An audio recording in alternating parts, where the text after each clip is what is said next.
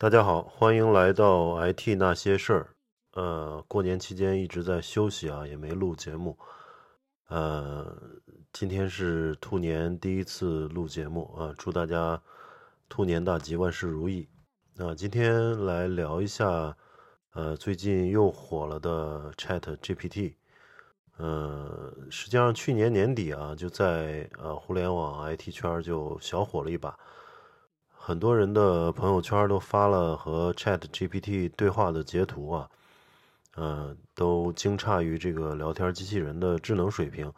啊。如果说之前的呃机器人都像智障啊，这个终于是有了初步的智能了，而且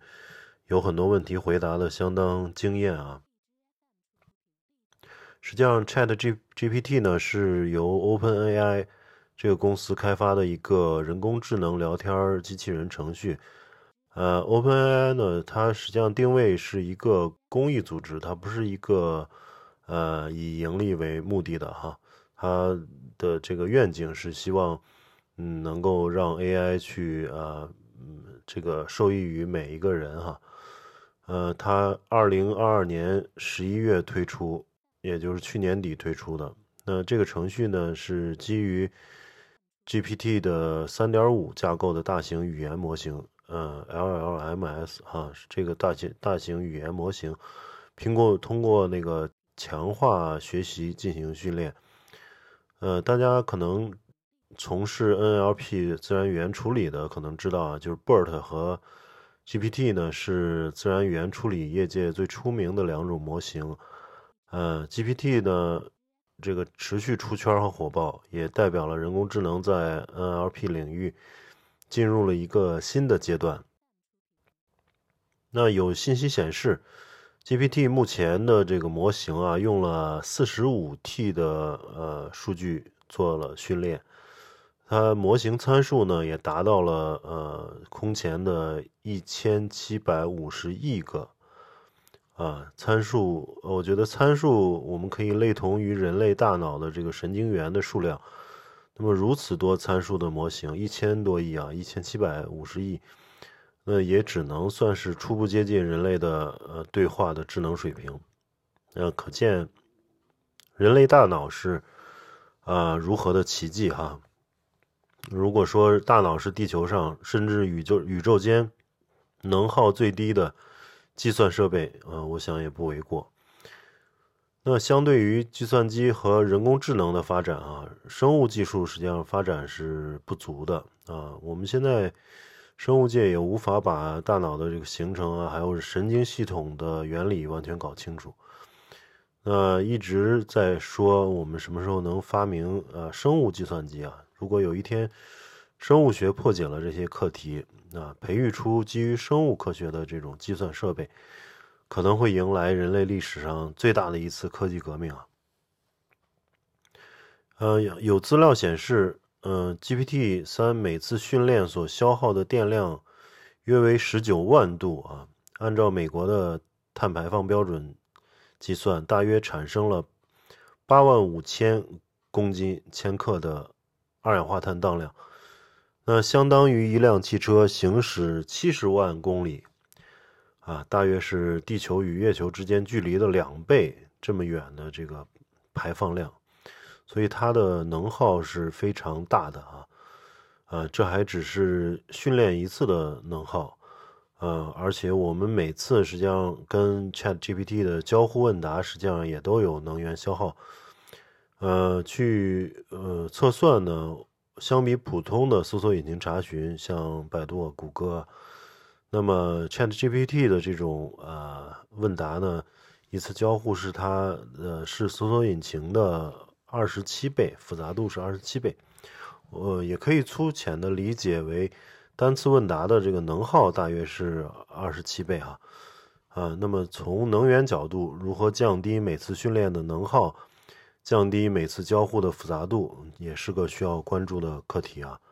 啊，因为嗯，大家也知道能能耗实际上也就是钱嘛，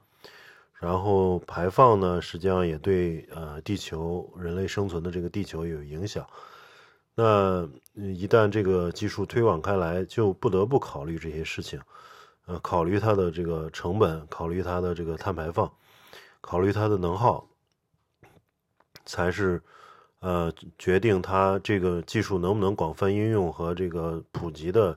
一个很重要的因素啊。呃，大家现在都在热议啊，就是 Chat GPT 会不会颠覆传统的搜索引擎？啊，当然，呃，最近搜索巨头们也都坐不住了。那 Google 刚推出自己的人工智能聊天机器人，嗯，可惜搞砸了。就在昨天，二月八日，谷歌人工智能聊天机器人 Bard 啊，在发布会上对用户提出的问题，给出了错误的回答。嗯。八八日晚，呃，美股开盘，谷歌大跌超百分之七，市值蒸发约一千零二十亿美元，啊，约合六千九百三十二点五亿人元人民币啊，这个这个错误代价太大了。呃，事情是这样，经过是这样的，就是，嗯，谷歌呢在发布会上演示，呃，这个 Bird 其实只被问了一个问题啊，就是。他呃嗯，我可以告诉我九岁的孩子关于詹姆斯韦伯太空望远镜的哪些新发现？就就是问这个一个太空望远镜有哪些新发现？那 Bird 的这个回答说，呃，也很精彩了，有丰富的信息，而且很形象的比喻，啊，确实深入浅出的给孩子解释了这个呃韦伯望远镜的发现。那么，但是然而里面有一个巨大的错误，里里边提到了韦伯拍摄到了太阳系外行星的第一张照片那实际上呢，呃，第一张嗯系外行星照片是由欧洲南方天文台的 Very Large Telescope 啊 VLT 在二零零四年拍摄的。呃，最先指出这个错误呢是天体物理学家 Grant Tremblay，他在推特上写道：“我不是要成为一个讨厌鬼，我相信 Bert 会令人印象深刻，但郑重声明，呃，韦伯并没有拍下我们太阳系外行星的第一张图片。啊，就因为这个，呃，这个谷歌，嗯，这个股价大跌啊，很多。”专家啊，很多这个业内人士都是啊大跌眼镜，没想到就在发布会上只问了一个问题，结果就出现了错误。呃，那微软的策略呢是有热点就跟进，现在啊，它收购了很多公司啊，最近也看可以看到，而且都挺成功的。那么在这个呃呃人工智能。问答的领域呢，它也是采用这种战术，呃，就是自己做不了，就用钱买船票。反正只要看准了它是未来的趋势，我先上船再说。反正它也不缺钱嘛。呃，据说先后投资了 OpenAI 共一百三十亿美元啊，也刚刚发布接入 ChatGPT 的这个搜索引擎。必必应，它的这个搜索引擎叫必应嘛，然后最近也啊接入了 Chat GPT，那是嗯这个是否能达到对 Google 釜底抽薪的效果呢？还需要时间观察。呃，国内的巨头们当然也都摩拳擦掌、跃跃欲试啊。目前已经表态的就有百度、阿里、京东、网易有道、三六零等等公司。那不管最终结果如何呢？这个资本市场首先给出了积极的反应啊。嗯，一旦这个蹭上 Chat Chat GPT 的热点，嗯，这些公司的股票都都蹭蹭的涨了一波。啊，昨天百度的股票就涨了百分之十几哈。嗯，据说是下个月就要发布了，发布它的这个类 Chat GPT 的一个呃一个应用一个服务。嗯，实际上，AI 专家们通常将 DeepMind、呃 OpenAI 和呃 Facebook AI Research 啊这三家视为该领域的嗯前三名。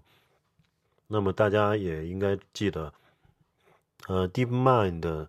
就谷歌的这个 Deep DeepMind 的 AlphaGo 也是在前几年非常火爆啊，从一开始和欧洲围棋选手过招。呃，一直到横扫亚洲，超一流九段选手，也就短短的几年时间啊。呃，当然，阿尔法狗面对的围棋总归还是一个有限命题。嗯，这个围棋的规则和棋盘都是固定的。即使如此，也对围棋行业啊产生了巨大的冲击啊。嗯，之前流传已久的所谓一些围棋的定式啊，就下棋的一些呃这个定式，都在阿尔法狗不拘一格的落子中被啊质疑，甚至是啊击溃。呃，可以想，可以想象啊，就机器的这个算力啊，终归强于一个人生命所能收获的经验，甚至可以超越整个围棋发明后所有历史所产生的棋局的可能性啊。呃，可以想象，它那个机器，嗯，不断不但能把历史的这个棋局全部输入进去做训练，等它有了一定的这个智能之后，嗯，它可以呃互相。下或者甚至是是自己和自己下啊，自己和自己下的过程中呢，不断又会这个 learning 啊，不断又会从中学到啊学到东西，所以它的这个嗯数据从数据的产生的角度来说是无穷无尽的，嗯这一点从人类的角度来说，人的生命毕毕竟是有限的，所以人。呃，一辈子所能达到那个棋力，可能是有天花板的，但是机器目前看来是是没有的啊，啊，或者说它的天天花板要高很多很多。毕竟我们可以靠这个堆机器来去提高算力嘛。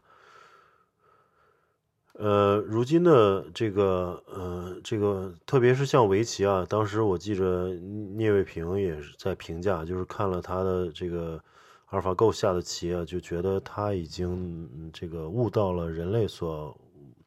不可知的一些呃东西了。所以说，就从这个角度，他的确能让人看到一部分未知世界。那如今的 Chat GPT 似乎也走到了这个。当时阿尔法狗出世的那个阶段，也就是破茧而出的这个阶段啊，后续呢可以想象它一定会呃加速发展，并且在资本的加持下快速商业化。嗯，也许用不了多久啊，就能做人类的全能秘书。去年的呃 AWS 的 Revent 大会中，我记得。这个 AIML 就是人工智能和呃机器学习板块里啊，提到了一个词叫呃呃 democratize，就是民主化的这个意思啊。大概意思是让更多的人能够受益于这种人工智能技术的发展啊，而不应该因为技术的发展导致人与人的差距拉大。啊，这当然是一个好的愿景，而且我觉得，既然他能提出这个愿景，就说明，嗯，确实意识到了这是一个问题啊。就是在如果少数人拥有这种技术啊运的能力，那么会形成这个世界的更加的不平等嘛。呃，这是一个好的愿景，但是，我我我个人以为啊，就是。嗯，我们可以看到，现在虽然早就有了搜索引擎，还有互联网上的各种呃这个效能工具吧，真正用好的人还是极少数啊。就是精准的，嗯，借助搜索引擎找到最有质量的内容和答案，是一门技术。那 Chat GPT 呢，我也试用过多次啊，我觉得这种问答机器人的。使用门槛比呃搜索引擎更高，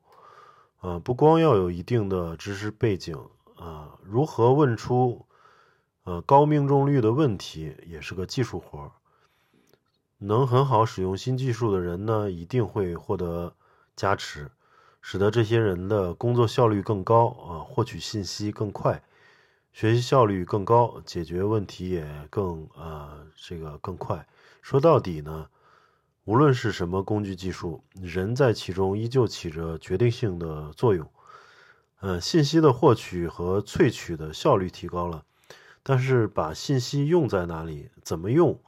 啊，能否甄别这些呃获取信息的优劣？呃，既已形成自己的决策认知输出，呃，还得靠自身的能力和素养。啊，我觉得人与人的差距拉大可能是必然的，就像很多科幻剧中所预示的那样，少数精英做发明创造和研究开发，啊，也就是设计游戏规则和框架，啊，其他大多数人呢？嗯，也有吃不完的鸡腿和刷不尽的抖音。好，那今天我们就先聊到这里，呃，我们下期再见，谢谢收听。